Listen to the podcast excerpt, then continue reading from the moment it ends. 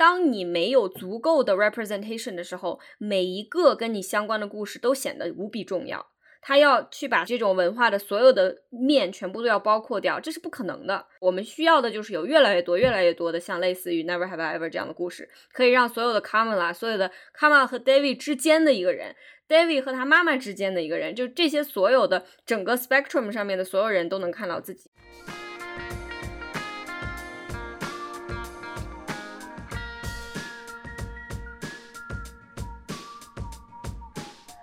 欢迎收听本期小声喧哗，我是主播 Easy。小声喧哗是一档四个当代女性讨论美国流行文化以及其背后复杂的文化社会现象的播客。如果你喜欢我们的节目，可以考虑使用文艺复兴式赞助模式，直接给我们去 Patreon 或者是爱发电上打钱。两个众筹平台的链接会放在节目文案中。为了保证大家能够及时稳定的收到我们的播客，我们推荐大家使用泛用性播客客户端。以苹果播客为例，你可以打开苹果自带的播客客户端，在资料库右上角点击编辑，然后点击通过 URL 添加节目，粘贴我们的 RSS feed。RSS 链接已经放在了我们的文案最下方。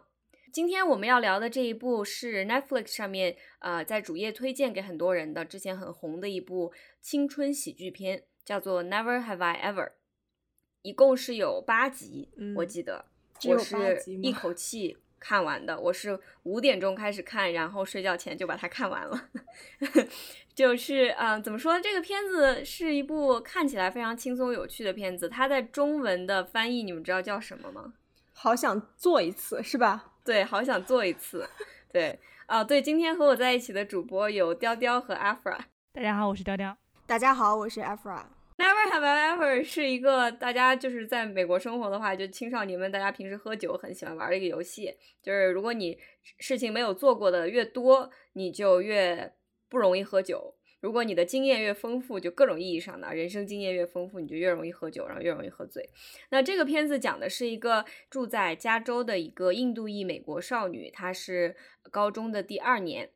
然后她高中的第一年呢是经历了非常多的怎么说创伤。嗯，他的爸爸就突然去世了，然后他因为爸爸的去世的打击，呃，他的腿突然有一天就不能用了，所以这个应该不算剧透，因为这个在第一集的前十分钟就已经全部都基本上抖了出来了。然后我们整个这个剧讲的就是他在接下来的这一年，他一心想要成为学校里面一个比较受欢迎的女孩，然后呢，他又非常想要跟整个学校，可以说他们整个南加州那一片最帅的一个男生搞一次。然后，所以整个剧情基本上就围绕着他这样的一个心愿展开。然后，实际上他其实讲的反而是一个跟朋友啊，就友情和亲情，以及就是你如何处理这种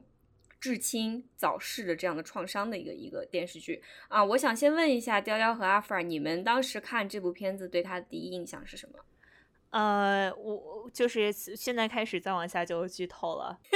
才刚录了三分钟。就剧透，小声剧透，不但剧透了，还要开车了。对不起，你这这不是通往幼儿园的。对，呃，我和我男朋友在家一起看的，然后在那个，呃，就是校草脱衣服那个瞬间，然后我男朋友，我男朋友发出了一声库里进球的时候那种吼的一声，然后，然后差点把我送走。为什么？就我们两个对于电影啊各方面的这种呃品味其实挺不一样的，对。然后，但这个电影它它确实是那种非常轻松、非常让你想看下去的。然后我们两个就就一直在看，然后而且发现它对于这里面的所有的，比如说就是就是这种恋爱恋爱的推进，它都是一种就是非常非常。进角进入角色那种状态，而且他作为一个男生也带入了女主的那个角色，然后就是他终于亲到他想亲的人的时候，然后又发出了一声库里进球的一声喊声。我试图我试图让我男朋友看，然后他看了一集就看不下去，就跑去玩一种怼怼怼怼怼怼人的一个游戏了。那阿弗拉你呢？我是我我是在前面，就是我是在一直看，然后我男朋友在旁边打游戏。然后呢，他一旦听到关键词，就说是就是 David 在问，就是这种所谓男家最帅男子，就是说要不要跟他上一次的时候，然后他就头就凑过来，就是一旦听到重点词，他他就他凑过来。你知道，就是这个剧一共八集，他从第一集就开始说要跟这个男生要上床，一直到最后一集也没有发生。所以，就我男朋友一直在我看剧的时候在问说，哎，他们上了吗？他们上了吗？上的时候记得叫我一声。虚假广告，真的。这个片子它一你一开始感觉好像啊，整个剧情都是非常黄暴的那种，有可能会不会像那个恋爱自修室一样？对，啊，是那样的一个一个风格。但实际上你看到最后发现，David 他就是一个，说实话，他就是一个。就嘴嘴硬，叶公好死鸭子嘴硬的一个人，对他根本就其实没有做好准备去啊跟别人上床。我觉得这其实也是这个片子比较重要的一点。就我对这个片子感觉就是说。就像我之前说的，他想讨论的其实并不是爱情，而是亲情，然后是这种情感创伤和你怎么去愈合自己，特别是在十几岁，你整个人生都非常混乱，然后整个世界对你就是别人多看一眼你就要去死那种感觉的那那种那种一个状态。就我特别特别喜欢这一点，就是这个女主角 Devi 她的这个印度背景，就她作为一个印度裔美国人的这个设定，既不是整个故事的绝对主角，也不是一个背景板。就导演和编剧，比如制作人之一 Mindy Kaling，他自己是印度裔美国人嘛，嗯，就用一种充满爱的方式去把 David 的故事讲的尽可能的既具体又真实，所以你看到 David，你不会觉得她是一个好像正好是印度人的一个女孩，或者是一个完全抛开了印度这个文化，她就是她就她就无法被人理解的这样的一个人，所以我非常喜欢这个片子在这一点的做法，对。我觉得你刚刚说特别对的一点，就是它其实是一个关于青少年的心态和心理创伤的一个剧，就是因为你在青少年的时候，你的所有情绪都很强烈，你想要什么东西都是非常非常强烈的，而且你会把你人生的所有意义全部都倾注在这一件事情上。好像这一件事情解决了，你就可以解决你人生的所有问题。所以，就这个电影里面也一直有一个心理咨询师这样的一个角色，一直在帮我们解释，他在试着跟 David 解释他做这些事情的动机是什么。就是其实你不是想 他，你是在你的人生里重新找到了一个意义。你跟他，好像你父亲离开你的这个创伤和你就是。呃，双腿的这种疾病，在你的社交生活上带来的这些问题，都可以一下子全部被抹平一样。David 自己把这个当做了自己人生所有问题的解药，但是这个作为成年人，我们去看就会觉得，哦，就是不要这样。但是你在青春期的时候，你就是这么强烈，你想要一个东西就是这么强，你的悲伤也更强烈，你的快乐也更强烈，你的欲望也更强烈。我觉得他能把你青春期女孩的强烈的性欲。描述出来，这是一件很重要的事情。对，其实现在你去 Lofter 上翻一翻，你就知道这个事情不是不存在的。对对对对对，是的。就其实这个是有科学道理的，就是你在你青少年的时候，你的大脑还在发育，然后你用来处理感情的那个大脑的部分是 amygdala，然后它就是处理。愤怒和处理焦虑非常擅长的一个地方，然后所以我就回想起来，哎，真的是我整个青少年时期的两个底色就是愤怒和焦虑。那我现在可能 还是青少年，怎么办？就没 amygdala 这么大，占大脑百分之八十。对，我觉得我自己对这个剧比较有共鸣的一点就是说，刚刚娇娇也说了，就是青少年的一个世界是一个比较混沌的，你自己也搞不清楚自己心里面到底怎么想，然后价值观也稍稍就是。就是在没有建立之前就非常摇摇欲坠的感觉，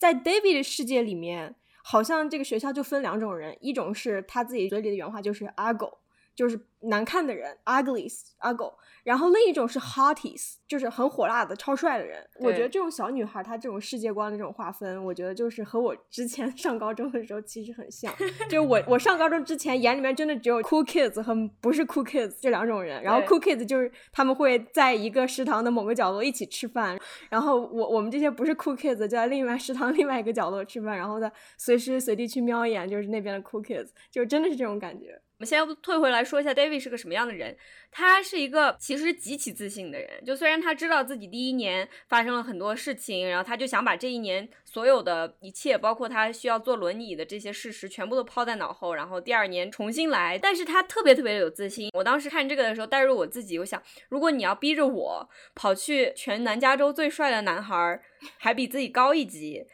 吃饭的那个桌子，直接走过去跟他说话，我觉得我当场就直接能去世。我也是，就我也是，我根本没有办法想象，真的真 的，我真的去世给你看。所以我觉得 David 他本身其实就是一个非常非常强大的人了，但是他没有办法正视自己的爸爸的去世给自己带来有多大的伤害，所以他才会把这些所有的这种雄心也好，他的所有的这种。能量也好，全部都 倾注到要睡这个男孩这件事情上。然后实际上，当他有机会睡这个男孩的时候，他立刻就跑了，就 立刻他就逃跑了。因为其实就像那个心理咨询师说的一样，这并不是他真正需要的东西。这和少女们的性欲很强这两件事情是不矛盾的，只是说 David 在这个时刻，他其实真的是不想上 Paxton 的。对，那既然我们说到 Paxton 了，我们就来聊一聊这个剧里面的 青少年们吧。就就是这个剧里面，David 的 love interest 有两个人，对吧？嗯，一个是他的宿敌，嗯，Ben。对，就 Ben 是个什么样的小孩？你们两个人成长中或者身边有没有这样的 Ben？就是有没有 Ben 这样的人？我就是，我本人。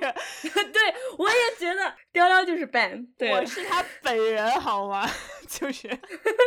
笨雕雕，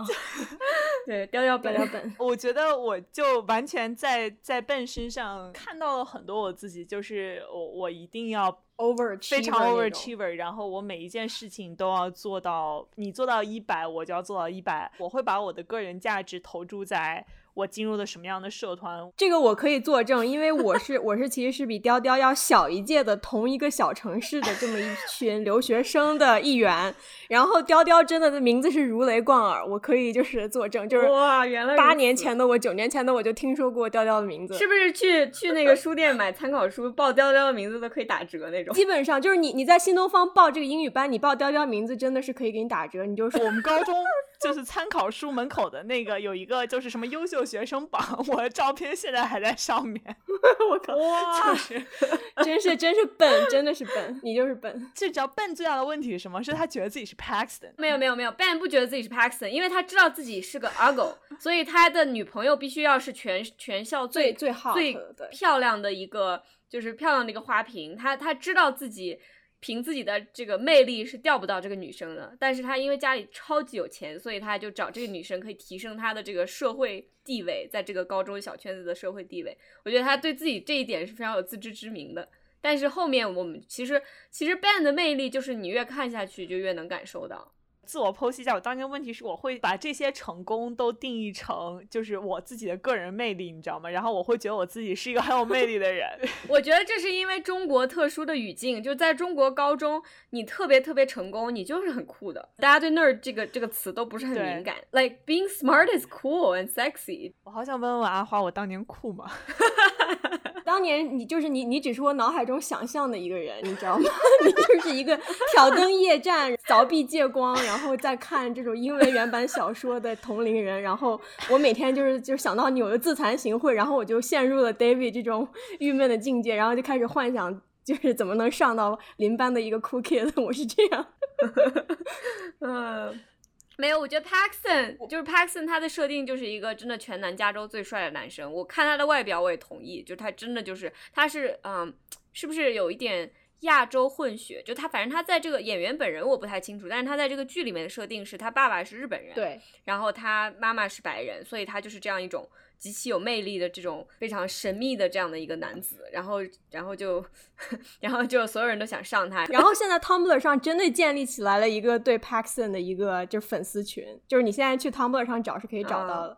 这个剧你能明显感觉到它是一个女性凝视，就是里面的尤其是 Paxton 这个男性是一个女性凝视下的一个非常吸引你的这么一个性对象。对所以就是说，我觉得比较遗憾就是 Paxton 他到八集演完之后。我们对他的性格，我们对他的喜好，我们对他就是到底喜欢谁，不喜欢谁，或者说他他到底是一个怎样的人都不太了解。对，没错，好像他真的就是一个彻彻底底从头到尾的一个男性花瓶。唯一记得就是可能他那个就是。呃，在预告片里面单手脱衣，然后露出八块腹肌那个画面，就我有练那个动作。对 他的那个背后的故事，就他的 backstory 的丰满程度，就跟我们平时看到男性凝视里面的这个女神形象差不多。对对对对，你大概知道他有爸妈，但是你见不到他爸妈。你大概知道他有一个就是善良的内心。但是你其实也不了解他，他成绩为什么不好？他到底是真的很笨，还是说是不在乎？就这些事情你都不知道。他就是适时的时候出现一下，作为一个就欲望的载体出现一下，然后他就又走了。对，就这是非常典型的。甚至他为什么最后喜欢上了 David 这件事情也没有人知道。对。也没有人知道。对，没错。对对。ban 的话，相反，我们对 ban 的了解还稍微多一点，因为整个这个剧一共八集，它其中有一集实际上是，啊，也也可以说是现在的这种 prestige comedy 比较常用的一个手法吧，就是它本来的主角是 David。但是有一集，他突然把这个主角变成了 Ben，嗯你就突然从他的视角去看他的世界，所以我们还稍微更了解一些 Ben。所以我觉得，就从导演和编剧对这个两个角色的比重的这个把握上，你也可以看出来，他们其实是 Team Ben，而不是 Team Paxton。是的，没错，没错，没错。嗯，就反正就到最后，这两个男孩都喜欢上了 David，然后嗯，但是其实就像我们一直在说的，这个剧的重点真的不是爱情。我其实特别喜欢的就是他妈妈。和爸爸之间的这个爱情故事，就我觉得整个这个剧里面让我最就无法停止尖叫的男性角色，其实应该是 David 他爹。同意。哇，就是那一段他妈妈骑着那个他爸留下的生前最爱的那个小摩托车，自己在海边驰骋的那一段。就我哭的就直接哭成了狗，我也是哭的稀里哗啦。其他地方我都没有哭成狗。是的，是的。对，就是那段特别特别让我感动。我特别喜欢 David 的妈妈这个角色，因为我们在青少年的时候看自己的父母，就觉得他们天经地义就应该帮我们解决一切问题，他天经地义就应该这么坚强，他天经地义有什么样的东西啊都可以解决掉。但是当你把 David 的这种，就是他自我被膨胀到非常大，但是不是他的错，因为他是个青少年嘛。的自我，他的自我充满了他的世界的这样的一个一个视角，和他妈妈的这个视角并列在一起的看的时候，真的是能感受到 David 的妈妈真的是很不容易的一个女性。对，她之前也有过这样的一个神仙爱情，嗯，也很有勇气，然后单独抚养这个孩子长大，然后这时候天上还掉下来一个亲戚家的孩子，还需要操持这个亲戚家孩子里面的生活的各种各样的事情。嗯，就你会意识到妈妈为什么这么焦虑，妈妈为什么不酷了。其实妈妈的焦虑不是一件不酷的事情，而是一种很有力量的东西。我们之前讨论小妇人的时候，其实我们看的也是同样的一个画面，就是一个妈妈，她其实已经快被责任压得喘不过来气了，可是她还是要为自己的女孩们提供一个非常温暖的、非常充满爱的一个环境。就之前 Ben 的那个视角，就 Ben 这个孩子，他其实很缺爱，他爸妈太有钱了，但是从来不管他。他有一天跑去 David 他们家吃饭，才发现，哇，这一家人坐在餐桌前，然后这种热腾腾的感觉，然后他妈妈跟他们开玩笑，问他们每个人每一天发生什么事情，就这种家的感觉。这其实是 David 的妈妈对他的爱的最深的一种体现。但是 David 作为一个可以说非常自私的一个青少年吧，他处在这个人生的阶段，他其实是看不到妈妈对他的这些付出的，反而只是能看到他限制自己的自由，然后不理解自己，然后可能甚至其实心里面很厌恶自己。整个这个剧情的嗯高潮其实就是 David 他质问他妈妈，就是你其实是不是根本就不爱我，或者是我其实希望死的那个人是你。对，就就是那一段。哇，那一段我看到的时候，我就觉得我已经可以预见他妈妈会原谅他了，因为我自己带入他这个母亲的角色的时候，就觉得，哎，这个这个死孩子想说什么说什么吧，就你对他的爱是一丁点都不会减少的。对我其实觉得，就是我在看这个剧的时候，他爸爸和他妈妈以及就是 David 他他们这个家庭结构就非常像。中国这种独生子女家庭，然后我们也都是作为家庭的唯一的女儿长大的。对我们这种家庭，就是父亲在你成长过程中也没有缺席，但是你也明显能感觉到，所有的类似于扮黑脸的角色都是由妈妈来做的，而父亲则扮演的是一个温情的呀、幽默的、非常乐观的一个角色。是的，是的。这并不是说对父亲角色的一个批判，而是我觉得就是说，所谓的这么一个圆满的、完整的家庭中，父母角色这么所谓的一种非常自然的划分。没错。因为社会对男女的不同的要求，其实直接就体现在你的家庭里，然后你的妈妈和爸爸都会不自觉的去维护这样的一种系统，然后希望你能够更好的以后在这个社会里面就是生存下去，对吧？对对对，并且其实 David 的妈妈对他的要求还有一层，就是说我们作为印度裔的美国人，在这个新的国家里面如何保存自己的文化，然后如何能够成长成一个各方面都非常完整的人。今天其实 刚刚开头没有讲，我们我们。搞了憋了个大的，憋了个大的，憋了个 大的。事情是这样子，就是我们想，哎呀，I never have I ever，我们不能自己去瞎猜。这个作为一个啊印度印度人或者一个印度美国人，就对印度文化的这一部分，这个电视剧怎么看？所以我们就想，那我们一定要找一个 有亲身经历，然后又可以用流利的中文来和我们聊这个话题的这样的一个人。然后，所以就找了一个月。对，然后向星星许愿了好几次，然后终于找到了一个共同的好友介绍给我们认识的，叫 Sasha。接下来我们就要放一段之前我们三个人一起采访 Sasha 的这样的呃一个访谈吧。所以我们今天请到了赛莎，我可以叫你赛莎吧？可以呀。好啊，就是这样吧。那你赛莎，你可不可以先简单的跟小声喧哗的观众介绍一下你自己？Sure，呃，我在印度长大了，和呃主持人一样，我十八岁以后呃在祖国来美国的呃读本科，但是呃读书的时候，我中国的青岛、上海、北京。呃，待过三个夏天，然后我在上海做了一年的一个金融的工作。我现在住在纽约，呃，但是上一份工作在那个 non-profit，所以在工作的时候，我每个月都会从纽约飞北京，所以常常去不同的中国的城市，深圳、北京、上海。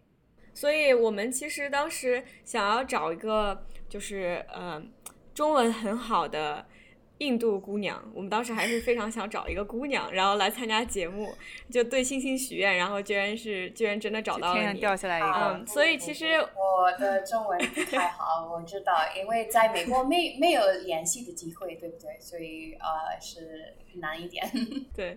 呃，那其实就我们今天想找你来，就是想聊。Netflix 上这部电视剧叫《Never Have I Ever》。这部片子出来之前，你对它有什么样的期待？然后，啊，你看了以后觉得，哎，这是个什么样的故事？我看到这个电视剧，但是我不是印度裔美国人，和这是印度裔美国人的故事，所以我只把它当过别人的一个生活经历来看，因为我自己来美国的。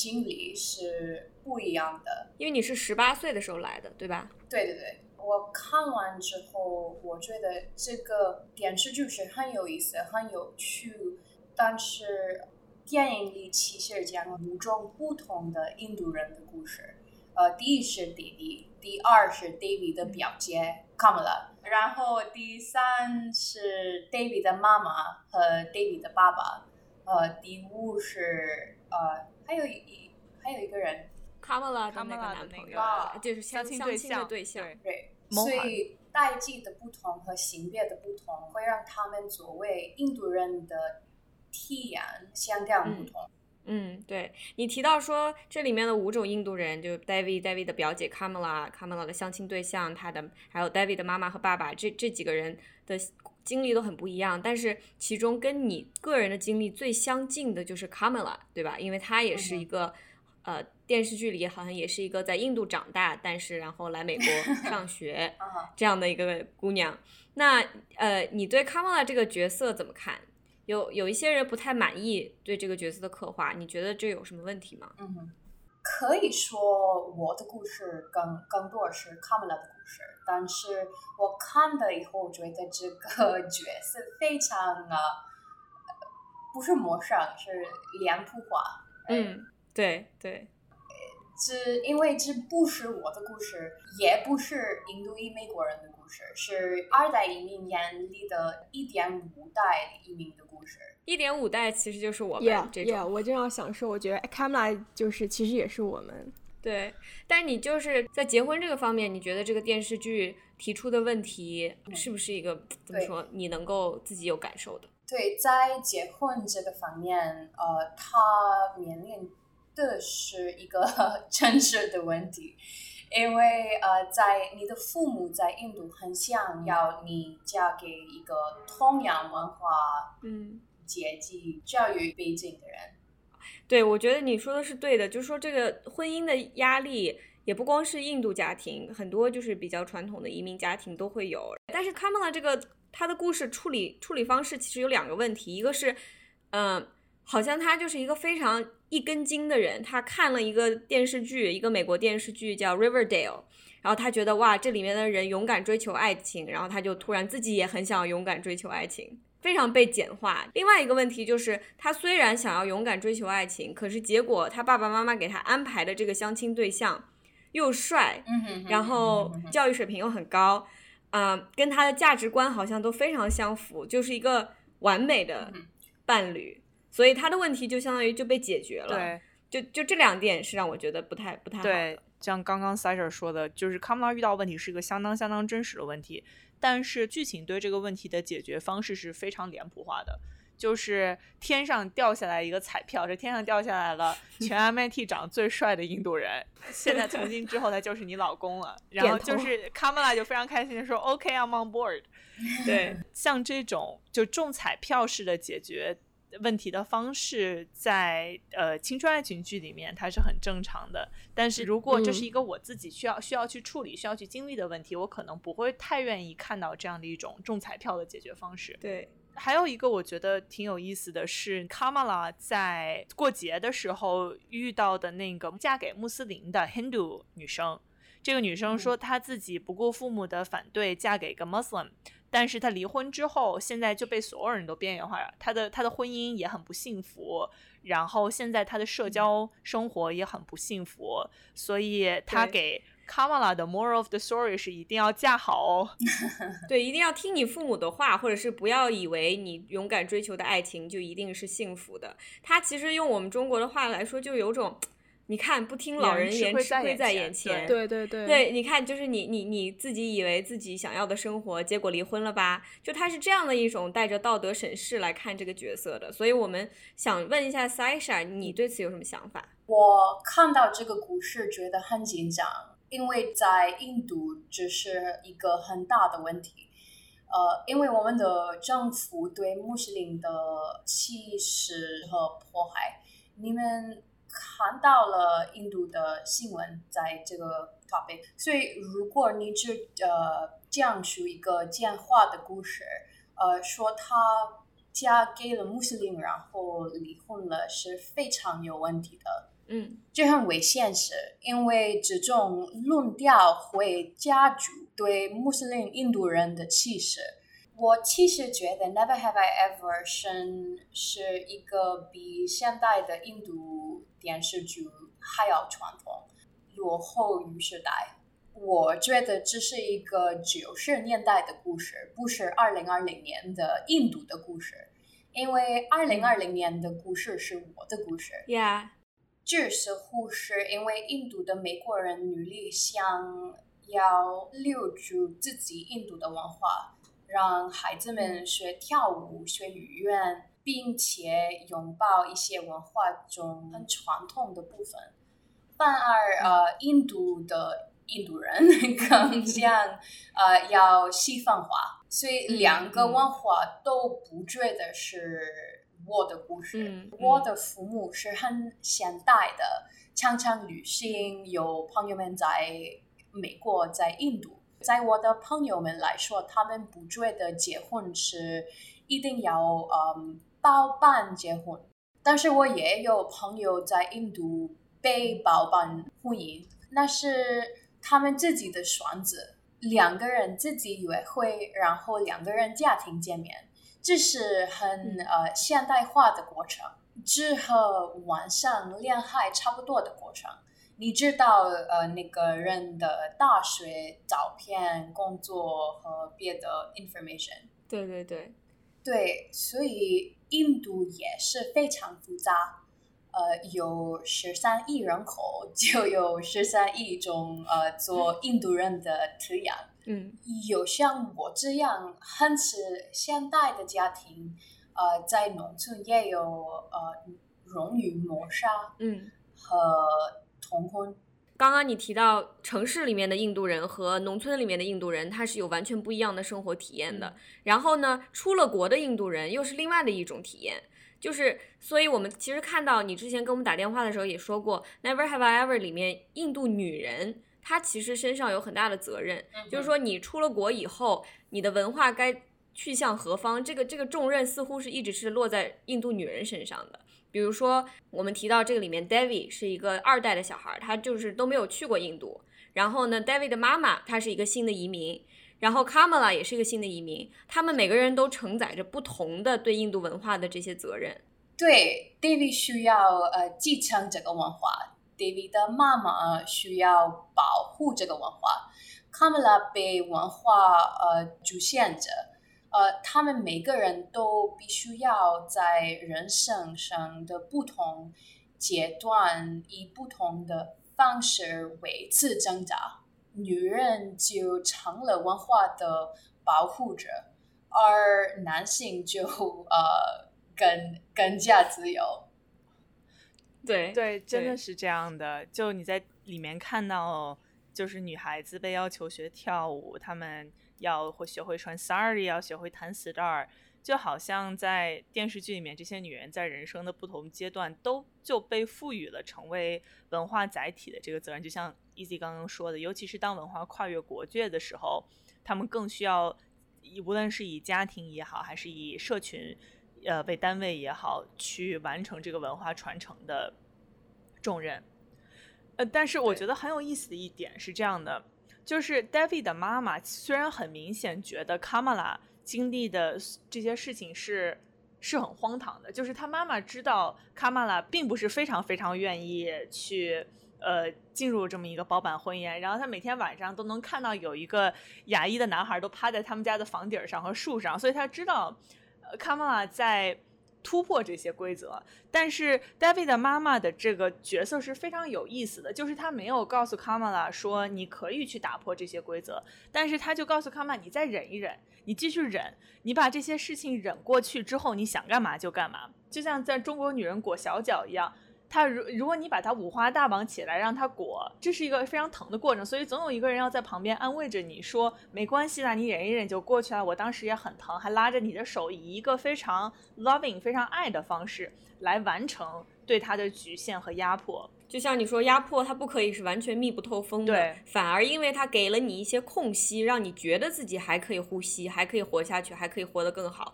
反而才能够把这种压制变得越来越稳固。对，就是 Sasha 之前，你之前说到，这也是让你觉得这个电影特别像九十年代，而不是像现在的一个电影的一个 一个原因吧？因为你自己的妈妈完全不是这个样子的。对，因为我的妈妈来自一个。非常传统的家庭，呃，他在结婚之前都呃不被允许穿裤装，嗯，哇！但是他竭尽全力给了我一个更自由的生活，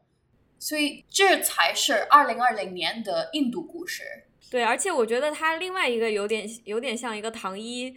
或者是一个陷阱的一个地方，就是他把这个男的给卡玛拉安排了相亲对象，他也非常现代化，他也觉得卡玛拉完全不需要假装像他的妈妈一样，所以这个结局就像萨伊莎之前说的一样，就让人觉得有些警惕。就你给我看了一个中彩票的人的故事，但是还有那么多的人没有中彩票，所以如果你自己是一个正在两种不同的婚姻方式中挣扎的人，你觉得这个故事其实对你没有什么帮助。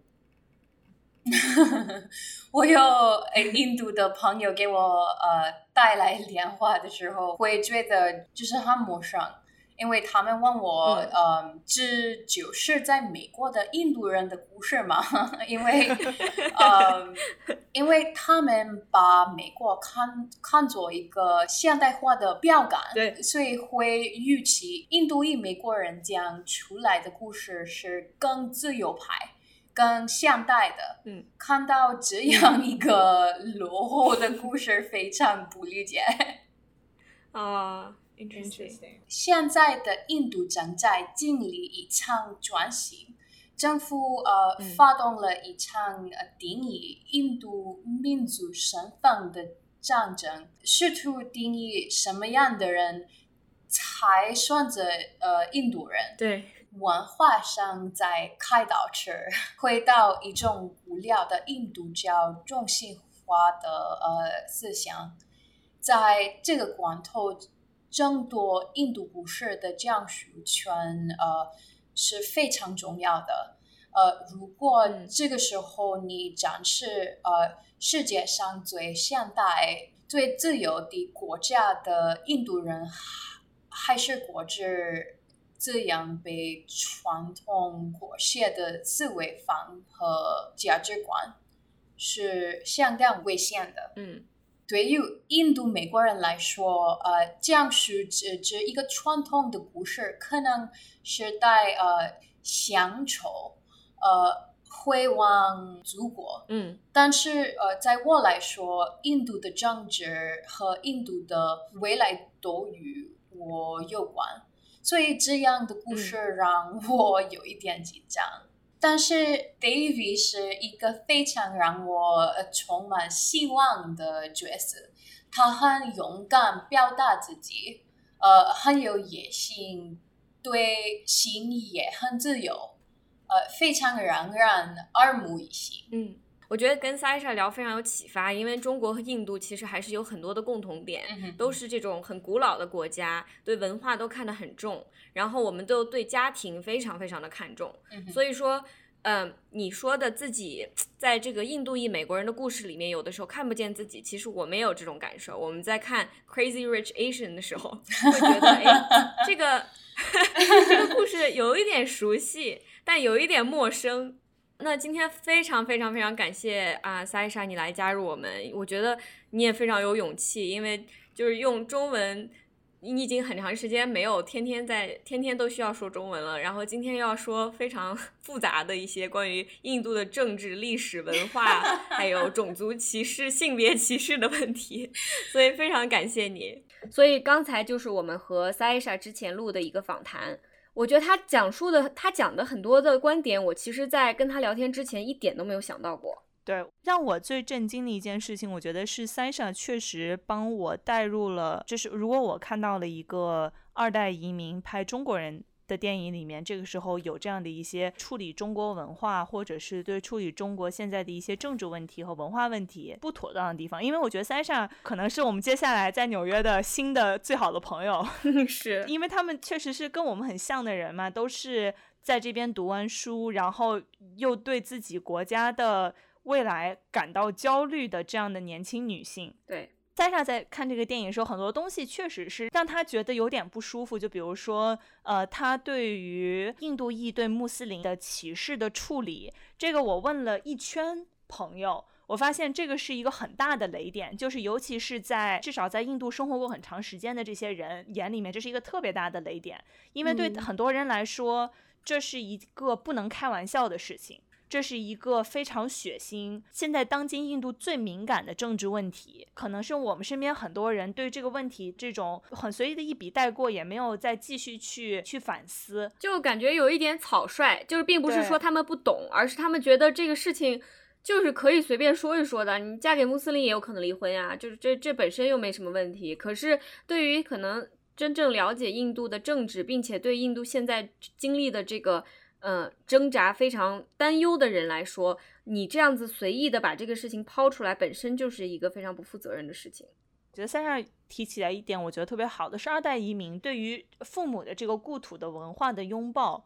往往是不那么批判性的，或者他的批判更多的是流于表面。经过一个青春期的那种全然批判，就说是亚裔或者印度裔是不酷的这个阶段，然后他又在大学时候重新回头去学习，又会进入一个全盘接受，不那么批评。哎，这个就好像，假如说有一个二代的华裔，他突然觉得中国现在的这些很多政治上面的走向都是可以接受的，就是美国。比那更糟糕，很多这样是这样。我其实真的见了很多这样的，就是尤其是在这样的对美国这边是学人文的、学社会科学的，非常多的就是比较左派的一些呃 A B C 年轻人，都对中国极其的，就是各种吹，就是真的是各种吹。而且他吹的点经常很奇怪，他会吹言论控制啊，然后他会吹各种各样的东西，像一个海外版的人民日报一样。当他自己重新接受了自己作为中国人的这个身份的时候，反而有一种新皈依者的狂热，因为他在美国当然能够感受到，并且也是正确的感受到一种对于亚裔的种族歧视，那么所以他的这种愤怒。嗯，就有的时候被转化成了看自己的故土，就戴着一种玫瑰色的眼镜。那我觉得另外一点，Sasha 说的有意思的事情，就是印度生活的印度人，特别是城市里面的这帮人，他们其实还是对于移民去美国是有向往的，就跟中国人想移民美国一样的这种向往，觉得美国是更现代的、更自由的。那么所以说，你在这样的一个环境里，让他看到一个还是那种保守糟粕的故事，就让人觉得非常警惕。对对，是这样的。这就好像，比如说我们中国人看到一个关于美国中国人的故事，然后结果还是一些什么父慈子孝啊，然后这种这个兄友弟恭啊，然后你你要牺牲自己的个人去成就家庭，然后你就看的时候就会觉得，嗯，就不舒服。对。对对，如果就比如说现在有一个有一个 A B C 拍了一个电影，然后它里面突然提到了女德，然后而且对女德还是这种啊，我觉得中国人就是这个样子啊，然后我妈妈就是这个样子啊，而且这个是口里讲着女德的妈妈，还是那种被描绘成了一个充满爱的形象，对，她可能不是不可以，但是你看着就会觉得，哎，不要这样吧。不知道这是不是一个很合适的一个比较的一个呃例子吧？但是我觉得就是《Crazy Rich Asian》里面的某些审美，或者某些对于这种所谓的这种呃新加坡或者中国的想象，让我觉得，如果我完全带入一个没有在美国生活过的中国人的这种视角来看的话，让我觉得会觉得非常不舒服。所以我非常能理解 Sasha 会他会觉得这个片子感觉好像滞后，好像在讲印度二十年前的事儿一样。是，所以我觉得无论是我们还是印度人都需要意识到一件事情，就是二代移民讲的故事，他们在好莱坞讲的故事，其实永远不会是我们的故事。我们是他被注视的对象，我们作为 Kamala，我们是 Kamala，我们是被他注视的对象，对，我们依旧是被客体化的一群人。对对对对，没错。回到我们一直以来在讲的一个主题，就是当你没有足够的 representation 的时候，每一个跟你相关的故事都显得无比重要。他要去把所有的这个你这种文化的所有的面全部都要包括掉，这是不可能的。就好像说，超级英雄电影里面女性的只有 Wonder Woman，那么我们需要 Wonder Woman 做到十全十美，这是不可能的。那黑豹也不可能做到十全十美，即使他已经非常优秀了。我们需要的就是有越来越多、越来越多的像类似于 Never Have I Ever 这样的故事，可以让所有的 Kamala、所有的 Kamala 和 David 之间的一个人。David 和他妈妈之间的一个人，就这些所有的整个 spectrum 上面的所有人都能看到自己的话，一部片子是无论如何也做不到的。是的，所以他只能选择了从 David 的视角去看，然后去客体化周围的所有的男人和女人。但这个也是自然的，对，因为他这个电影里面就是从 David 视角，然后 David 就是这样的一个，他经历过很多创伤，他连自己，他就是他只关注他自己的这样的一个小孩儿，这是一个很自然的一件事情，在他这个年龄段。对，所以仿佛这个视角也说得圆。刚刚 Easy 说到了这个 representation 的事情，看这个片子其实让让我最印象深刻的是这么一个元素，就是说他在里面呃特意安排了几个残疾人的角色，就是说先天残疾的角色，因为其实这是一个影视世界中对于你这么一个 ableism 世界观的一个打破。ableism 它这个顾名思义就是说。我们对于世界的想象，我们这个世界的构建，这个楼梯怎么建，对吧？然后这个厕所怎么建，或者说这个机场怎么修，全部都是建立在一个所有人都是腿脚灵便的正常人的一个假设之下的。而这个剧它对于这个 ableism 的打破，我觉得是一个非常非常激进的事情。里面这个残疾或者先天残疾的演员，不仅他们有自己的名字，而且他们还有自己的性格，他们还有自己的一些故事线。就 Paxton 妹妹，她是一个有等等，除了 Paxton 妹妹之外，还有还有那个魔莲那个小孩儿，如果你们记得的话，就是哦，魔莲那个小孩儿，我特别喜欢，他是就是 The Middle 里面的那个小儿子，对。然后他当时演那个片子的时候，我就特别喜欢他。就是说，如果说我们 我们作为呃少数族裔在美国，就是看不到我们这个族裔在影视剧中有足够的 representation 的话，就是我们如果带入到这个数量庞大的残疾人。这个角度去想的话，那我觉得就可能是一个更绝望的事情。所以我觉得，就当我看到说，就是 Paxton 妹妹她是 Rebecca，然后她自己想做一个时尚设计师，她自己有自己非常独到的对时尚的见解，然后她自己有非常有主意，然后她自己呃知道怎么去交朋友。就是当我看到这一切的时候，我都会觉得，这这完全是崭新的东西，这应该就是以后所有影视剧所需要学习以及需要去去囊括的这么一个元素。我想说最后一点就是，接下来如果你还要想在这个社会一直生活的话，还是挺重要的，就是你能够在主流文化里面看到你自己。其实现在中国的这种讲都市精英女性的这种电视剧，我也看不到我自己的样子了。接下来我们这些人的故事要谁来讲？那就只有我们自己来讲。